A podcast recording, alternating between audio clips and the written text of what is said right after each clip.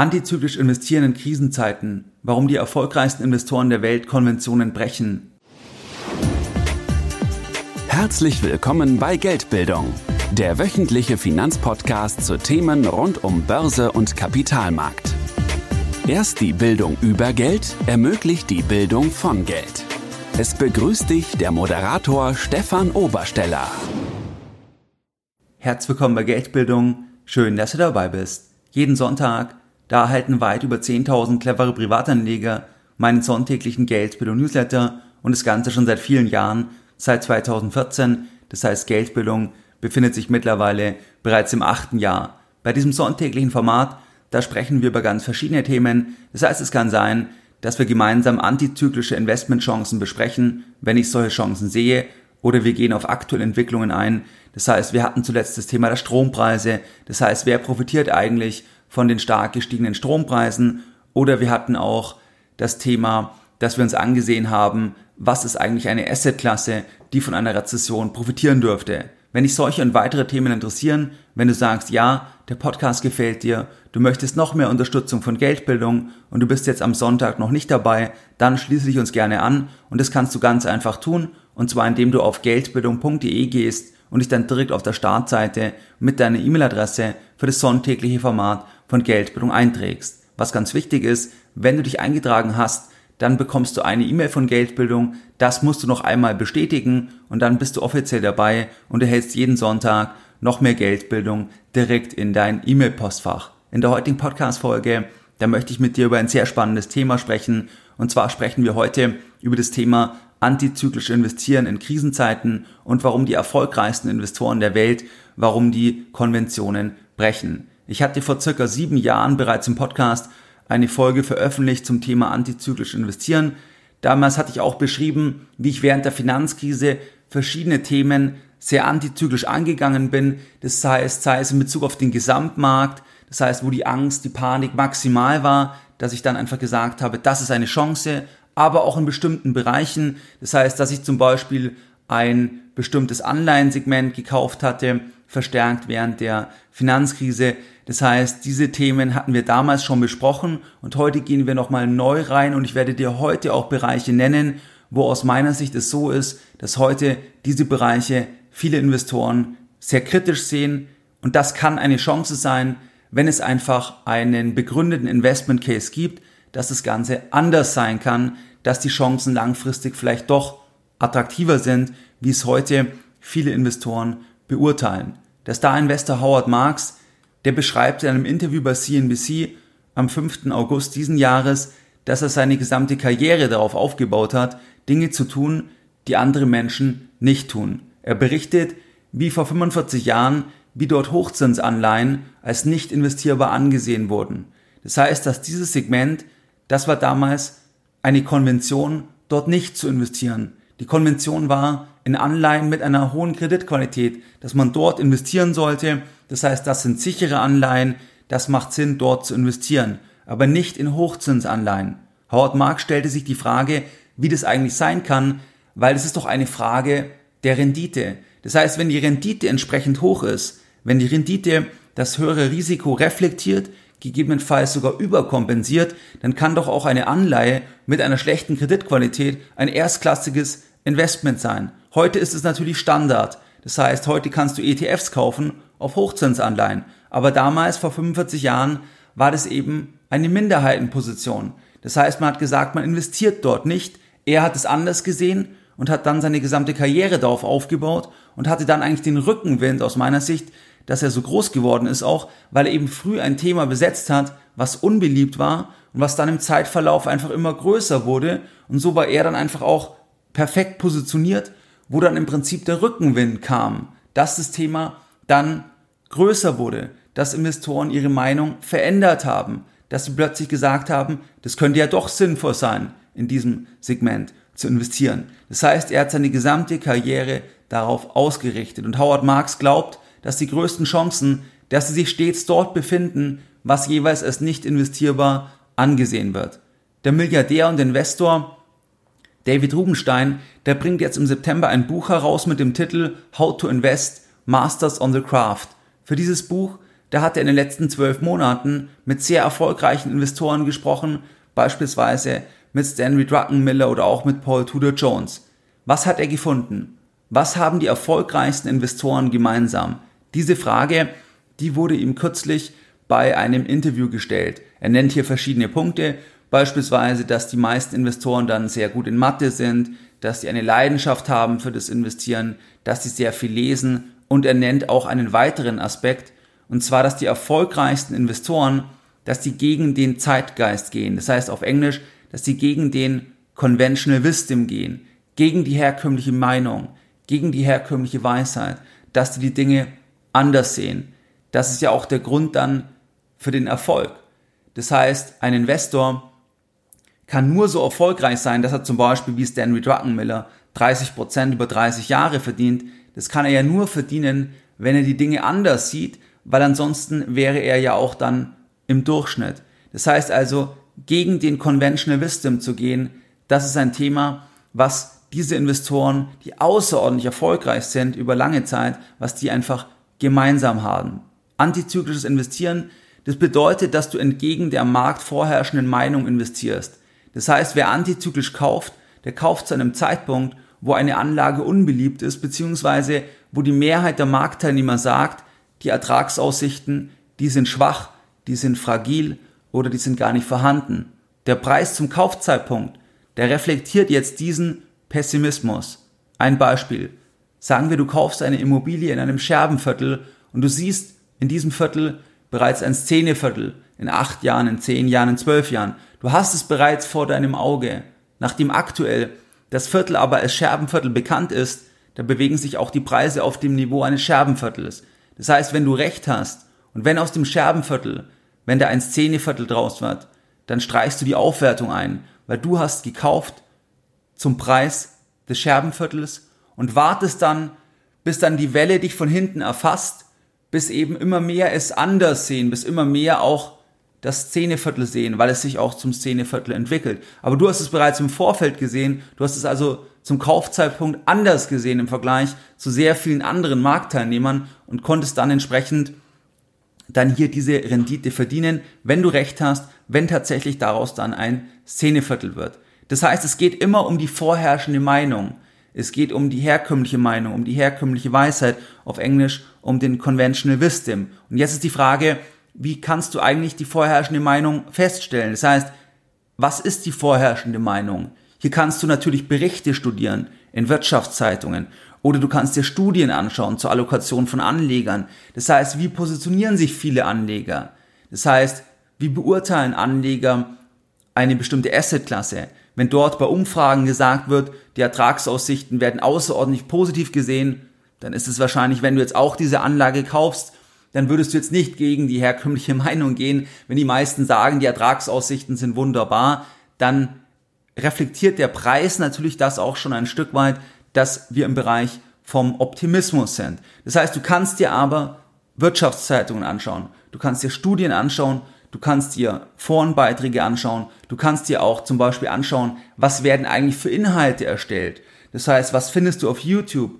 Was findest du bei Podcasts beispielsweise? Ich mache das immer sehr, sehr gerne, wenn ich ein Thema habe, was ich für interessant erachte und wenn ich dann dort schaue, was sind eigentlich die Inhalte, die dazu erstellt wurden. Und wenn ich dann feststelle, dass zum Beispiel schon seit Monaten nahezu nichts mehr dort erstellt wurde oder dass es kaum Inhalte dazu gibt, dann kann das ein kleiner Pluspunkt sein, weil das natürlich dann auch das Sentiment reflektiert. Das heißt, dass das Interesse gar nicht mehr so groß ist in dem Bereich, deswegen keine Inhalte mehr erstellt werden, weil Menschen sich dafür nicht mehr interessieren, aber das ja auch der Preis reflektiert, dieses geringe Interesse, diesen Pessimismus. Und das kann dann ein interessantes Thema sein, weil ich hatte das schon oft in den letzten 12, 13, 14 Jahren, dass das sich dann halt ändert. Das heißt, dass irgendwann dann, wenn die Stimmung sich dreht, wenn Marktteilnehmer Themen wieder anders sehen, dass dann am Ende auch die Inhalte wieder kommen, dass dann auch wieder der Optimismus kommt. Und wenn man dann schon lange sitzt im Boot, dann erfasst einen einfach das Ganze von hinten und man wird nach, nach oben getragen. Und das ist einfach ein sehr, sehr interessantes Thema. Und da möchte ich jetzt mit dir mal verschiedene Beispiele machen, und zwar anhand der Wochenzeitung Economist. Der Economist, der titelte im Dezember 2020, das folgende, Zitat Anfang. Making Coal History. Zitat Ende. Das heißt, hier ging es um den Energieträger Kohle.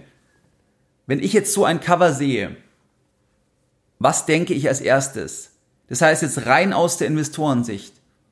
Als erstes denke ich, okay, Making Coal History. Das heißt, es geht hier um die Nachfrageeinschätzung des Energieträgers Kohle, wie das gesehen wird. Hier muss man mal sich das Thema anschauen. Gibt es Gründe, es anders zu sehen? Damals hatten die Folgendes geschrieben in dem Artikel, und zwar, Zitat Anfang, The International Energy Agency, an intergovernmental body, reckons that global use will never surpass its pre-Covid peak. Zitat Ende. Das heißt, was das Cover ja schon andeutet, dass das Nachfragepeak, die Verwendung von diesem Energieträger, das Peak, das liegt hinter uns. Das war, so könnte man sagen, damals der Zeitgeist, die herkömmliche Einschätzung. Das heißt, wenn wir jetzt sagen, wir würden es anders sehen, wir überlegen uns, warum gibt es Gründe, dass es anders kommen könnte. Das heißt, dass die globale Nachfrage, auch wenn man weg will von diesem Energieträger, dass die globale Nachfrage, dass sie doch länger noch höher sein wird, möglicherweise sogar irgendwann wieder steigen wird. Gibt es da Gründe dafür? Das heißt, das wäre dann zum Beispiel damals eine Positionierung gewesen gegen die herkömmliche Meinung. Und wenn du den Preis damals angeschaut hast, dann reflektiert der Preis die herkömmliche Meinung und die herkömmliche Meinung war, dass die Verwendung, also das Nachfragepeak, dass das hinter uns liegt. Das heißt, der Preis hat das bereits reflektiert. Das heißt, wenn du dich dagegen stellst, es anders siehst, kaufst du dich also ein zu einem Preis, der das reflektiert. Und wenn dann im Zeitverlauf sich das verändert, das heißt, dass die Nachfrage doch größer ist nach dem Energieträger Kohle, dann wird auch der Preis entsprechend steigen. Wenn wir heute den Chart anschauen, dann hat sich der Kohlechart beispielsweise, der hat sich vervielfacht. Das heißt, der hat sich im Peak verfünffacht, versechsfacht und sogar noch mehr seit diesem Zeitfenster. Wir hatten hier auch das Sonderthema Ukraine-Krieg. Das heißt, das hat das Ganze beschleunigt, aber auch vorher bereits, auch 2021, gab es da auch schon deutliche Anstiege, einfach weil wir sind ja 2020, waren wir ja kurzzeitig in einer Rezession, das heißt im März April. Und dann gab es ja auch das Thema Reopening. Das heißt, dass dann einfach hier auch die Weltwirtschaft wieder stärker angesprungen ist und dementsprechend dann auch die Nachfrage nach Energieträgern wieder größer war. Und hier sehen wir also deutlich vor dem Ukraine-Krieg bereits, dass der Preis dann sehr stark nach oben gegangen ist. Und jetzt hatte dann vor einiger Zeit diese Energieagentur Folgendes geschrieben in einer Pressemitteilung, und zwar im Juli 2022, Zitat Anfang, global coal demand is set to return to its all-time high in 2022. Zitat Ende. Das heißt, die Nachfrageentwicklung war dann doch anders. Und wenn du heute drauf schaust, ist der Preis natürlich auch anders, weil das der Preis wieder reflektiert. Das heißt, antizyklisch investieren wäre dann eben, wenn die Nachfrage schlecht ist, wenn die Aussichten im Sinne der Mehrheitsmeinung schlecht sind und du ein begründetes eine begründete ähm, Vorstellung hast, warum es sich anders entwickeln kann. Das ist ganz wichtig. Das heißt, es muss wirklich gute Gründe geben, warum du glaubst, dass sich das Ganze dann wieder ändern kann. Das gleiche auch im Ölbereich. Das heißt, beim Öl war es so, dass der Economist in einem Artikel zum Beispiel im September 2020 die Frage aufgeworfen hat, Zitat Anfang, is it the end of the oil age? Zitat Ende. Damals hatte ich mir den ganzen Energiesektor genauer angeschaut und ich hatte mir damals auch angeschaut, wann der Economist sich diese Frage gestellt hat. Und es war dann in den vorangegangenen Jahren, das war relativ oft immer dann der Fall, wenn der Ölpreis einfach sehr tief war, wenn der Ölpreis im Keller war, dann kam immer und immer wieder diese Frage auf. Und was man dann gesehen hat, dass es dann aber immer wieder eine Renaissance gab. Das heißt, der Ölpreis, der stieg dann auch immer wieder danach. Also es war immer dann noch nicht so, dass es das Ende gewesen ist von dem Energieträger Öl. Das heißt also, dass dort das Sentiment, die Mehrheitsmeinung war also sehr negativ. Der Preis hat es ja auch reflektiert. Wir waren ja dann auch erst kurz aus der Rezession raus 2020 und ich hatte das dann zum Beispiel anders gesehen, hatte beispielsweise Aktien von Occidental Petroleum gekauft. Das ist eine Fracking-Gesellschaft in den USA. Da war wirklich das Sentiment extrem schlecht. Teilweise befürchteten da manche Marktteilnehmer, dass die Gesellschaft pleite gehen würde.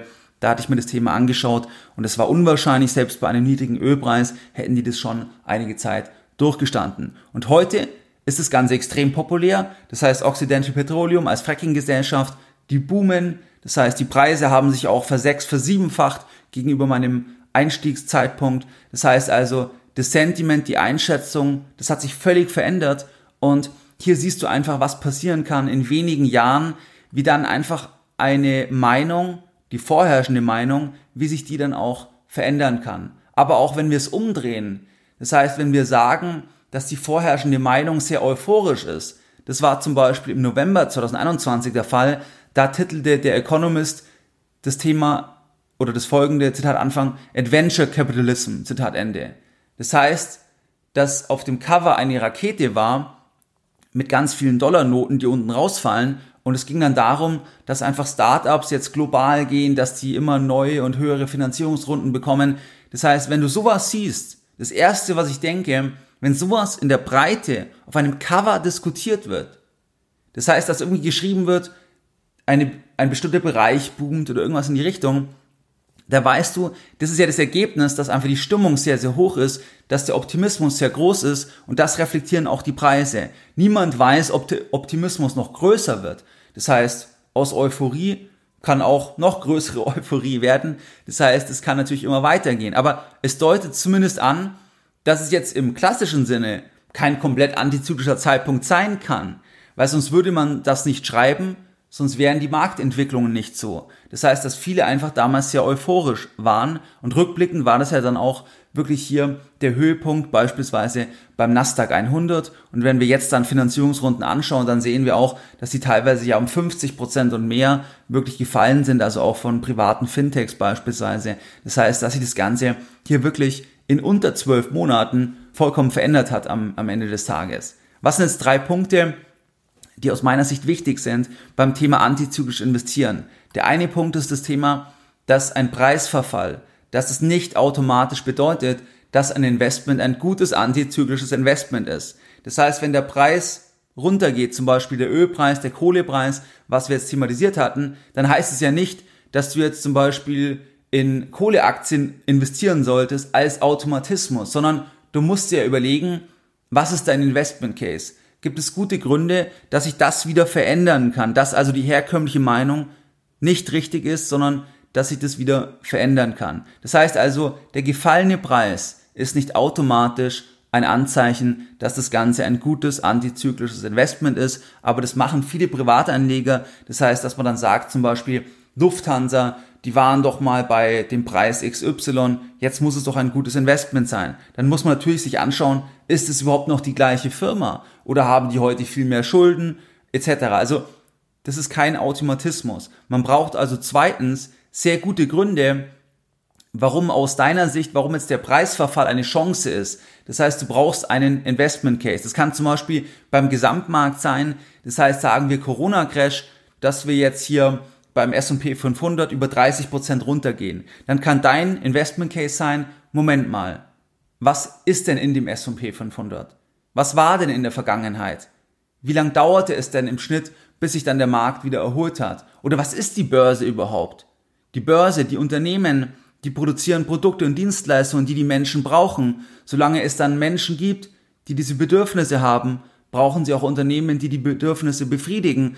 Das heißt, Ganz langfristig betrachtet ist die Wahrscheinlichkeit, dass es sich wieder erholt, sehr groß. Natürlich wissen wir nicht, ob das kurzfristig der Fall sein wird oder ob es länger dauert. 2020 ging es jetzt sehr schnell, aber es hätte auch viel länger dauern können. Aber das kann dann zum Beispiel eine Überlegung sein, dass du einfach eine andere Zeitpräferenz hast. Das heißt, dass du sagst, okay, es kann noch runtergehen, aber du hast eine Zeitpräferenz, einen Anlagehorizont von 10, von 15, von 20 Jahren. Und dann ist die Frage, was wird dann sein? Wie wird man dann zurückschauen? Was sind dann auch die Treiber, dass es wieder raufgehen könnte? Und dann kannst du halt sagen, okay, du hast gute Gründe, dass es jetzt eben ein sinnvoller, antizyklischer Kaufzeitpunkt ist, einfach beim Gesamtmarkt oder jetzt beim S&P 500 beispielsweise oder beim MSCI World oder auch in einzelnen Bereichen, beispielsweise Energiethema 2020 oder bei einer Einzelaktie. Das heißt, du brauchst aber immer gute Gründe, warum also aus deiner Sicht der Preisverfall eine Chance ist und warum du es im Vergleich zur Mehrheitsmeinung anders siehst. Und dann der dritte Punkt ist auch ganz wichtig, du brauchst einen langen Atem. Das heißt, es kann dauern, bis sich dein Investment Case realisiert. Ich sehe das immer wieder, dass Privatanleger, dass die extrem ungeduldig sind. Das heißt, dass man dann das erzwingen will, dass man jetzt investiert und dann will man erzwingen, dass der Markt dir sofort zeigt, dass du richtig liegst. Das heißt, dass der Markt nächste Woche raufgeht, in zwei Wochen raufgeht, dass der Markt dir das zeigt. Aber du kannst es nicht erzwingen. Das heißt, du brauchst Geduld. Du musst dann in Ruhe sitzen und kannst einfach abwarten. Das ist ganz wichtig. Und wenn du dann die Zeit hast und du liegst inhaltlich richtig, dann wird dir der Markt es irgendwann auch zeigen. Das heißt, beim Gesamtmarkt oder wenn wir jetzt einen Index nehmen, dass der wieder raufgehen wird, dass der neue Allzeithochs machen wird. Ganz langfristig betrachtet. Aber du brauchst Geduld. Aber wenn du in der maximalen Panik oder in einer großen Panik eingestiegen bist und du kaufst zum Beispiel den Gesamtmarkt, du gehst über mehrere Tranchen rein, dann wird dir irgendwann der Markt auch den Erfolg zeigen. Aber das könnte im Einzelfall auch viele Jahre dauern.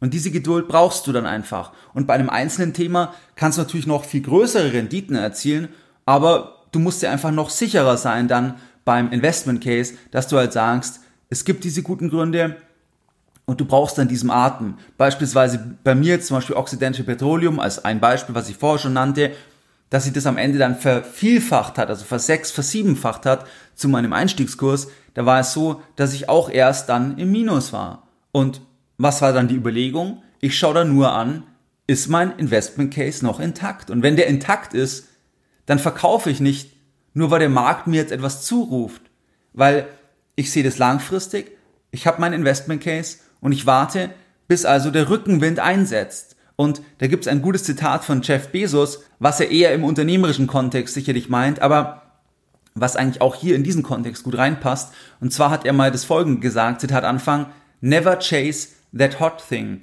whatever it is. That's like trying to catch the wave, and you'll never catch it. You need to position yourself and wait for the wave. Zitat Ende.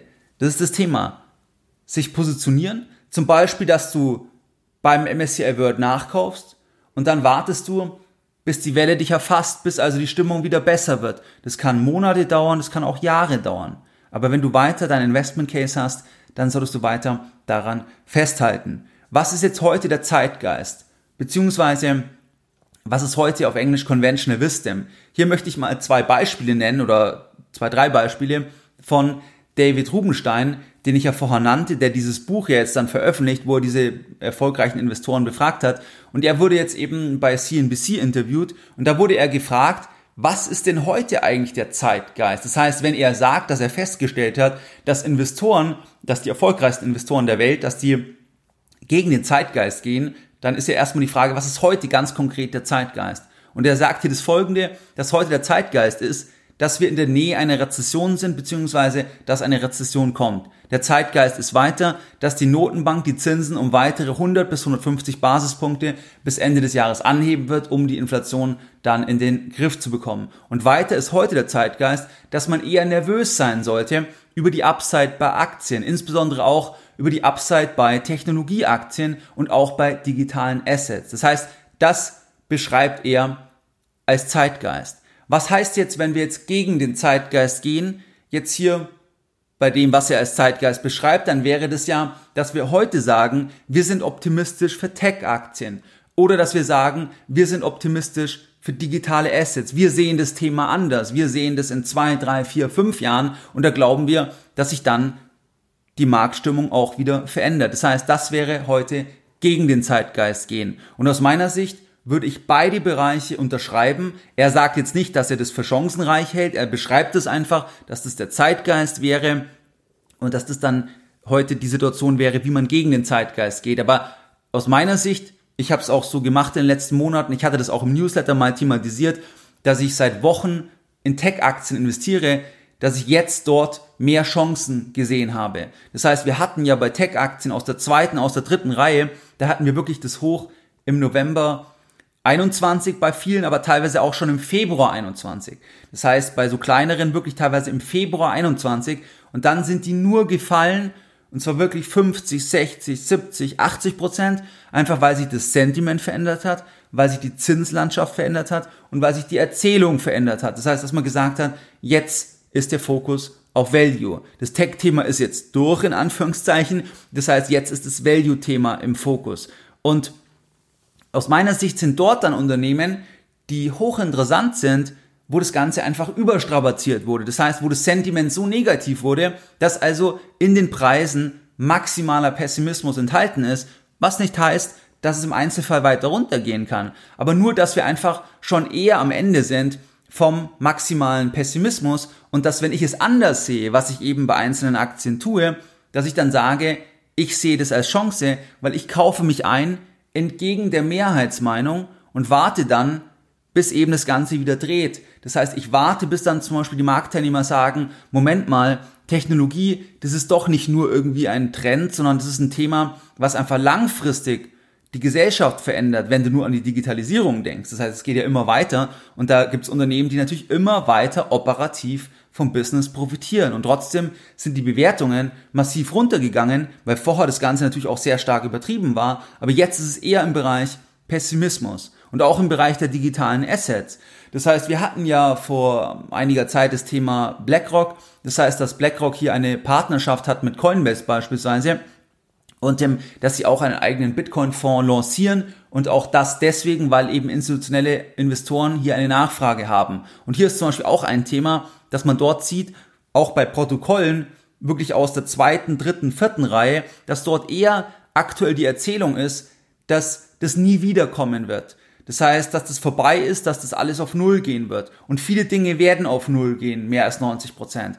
Aber es gibt natürlich jetzt auch Protokolle aus meiner Sicht aus der zweiten, dritten Reihe, wo mich ein bisschen das ganze Thema an 2018, 2019 erinnert, wo eine ähnliche Stimmung war, wo dann aber irgendwann 2020 das Thema sich stark verändert hat und dann wirklich stark gedreht hat. Und dann gab es auch entsprechend bei einzelnen Protokollen massive Aufwärtsbewegungen und heute sind wir also eher im Bereich aus meiner Sicht, dass eben hier der Pessimismus sehr, sehr groß ist und dass man es auch anders sehen kann. Ich sehe es anders, das ist immer nur ein Teil vom Portfolio, ein kleiner Teil natürlich, aber das sind zwei Bereiche, wo aktuell einfach der Zeitgeist so ist, dass die Chancen dort nicht so groß sind. Das war im November 21 komplett anders, da war das maximale Euphorie, da waren die Analysten so, dass sie sich dann übertroffen haben mit neuen Preiszielen. Das heißt, es hat sich völlig verändert. Vielleicht noch ein dritter Bereich, das wäre das Thema der europäischen Immobilienaktien. Das heißt, dort haben wir auch schon Entwicklungen aus meiner Sicht, wo das Ganze wirklich schon sehr, sehr viel Pessimismus beinhaltet. Und wenn man jetzt eine andere Zeitpräferenz hat, von fünf Jahren, von zehn Jahren, von 15 Jahren, dann gibt es dort aus meiner Sicht auch interessante Aktien, wo einfach die Chance ist, dass man dann im Zeitverlauf einfach wieder irgendwann den Rückenwind dann bekommt und man hat sich eingekauft zu einem Zeitpunkt, wo großer Pessimismus einfach vorhanden war. Auch vielleicht noch ein vierter Bereich, auch das Thema China. Das heißt, China ist auch ein Thema, was teilweise als nicht investierbar angesehen wird. Das heißt, wo man auch überlegen kann, ob es vielleicht Gründe gibt, das punktuell zumindest anders zu sehen. Aber es ist in jedem Fall auch ein Bereich, der eher als nicht investierbar angesehen wird. Es hat sich ein bisschen verbessert. Wir hatten da wirklich einen Peak so im März 2022, wo wirklich dann, ich glaube, es war JP Morgan, wenn ich mich richtig erinnere, wo die es dann auch geschrieben hatten, also das ist jetzt uninvestable etc. Und da war dann auch zum Beispiel der Tiefpunkt bei vielen Indizes im, in China.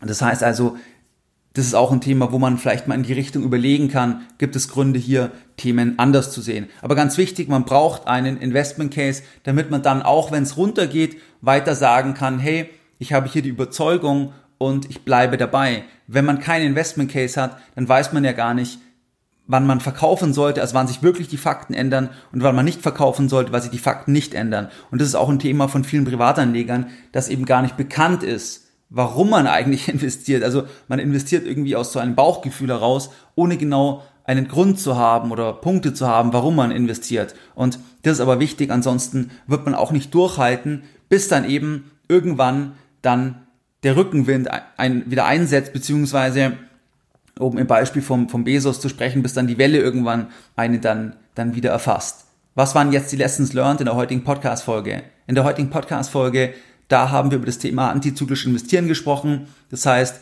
da haben wir uns angesehen, warum hier David Rubenstein dann gesagt hat, dass die meisten Investoren, die eben extrem erfolgreich sind, dass die antizyklisch vorgehen. Wir haben gesehen, wie man feststellen kann, was ist eigentlich die vorherrschende Meinung, zum Beispiel über Magazine, über Zeitschriften, über Beiträge.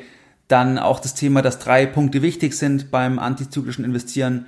Und dann auch heute, was ist heute eigentlich die vorherrschende Meinung und was wären heute Bereiche, wo man sich dann dagegen stellt. Wie du es gewohnt bist, da möchte ich auch die heutige Podcast-Folge wieder mit einem Zitat beenden und heute ein Zitat von Mark Twain.